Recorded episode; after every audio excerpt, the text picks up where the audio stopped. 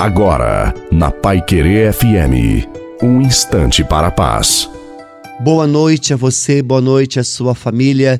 Coloque a água para ser abençoada no final e que seja uma noite para todos nós, sempre na presença de Deus.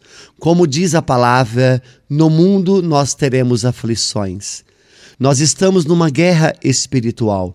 Você não pode ignorar que existe o um inimigo, essas forças que nos rodeiam e que o Evangelho chama de as forças das trevas.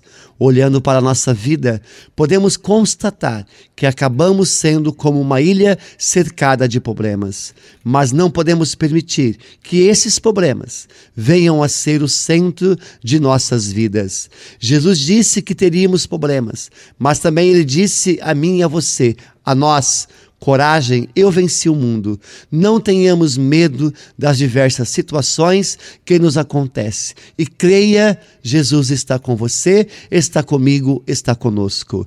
A benção de Deus Todo-Poderoso, Pai, Filho e Espírito Santo, desça sobre você, sobre a sua família, sobre a água e permaneça para sempre. Te desejo uma santa e maravilhosa noite a você e a sua família. Fiquem todos com Deus.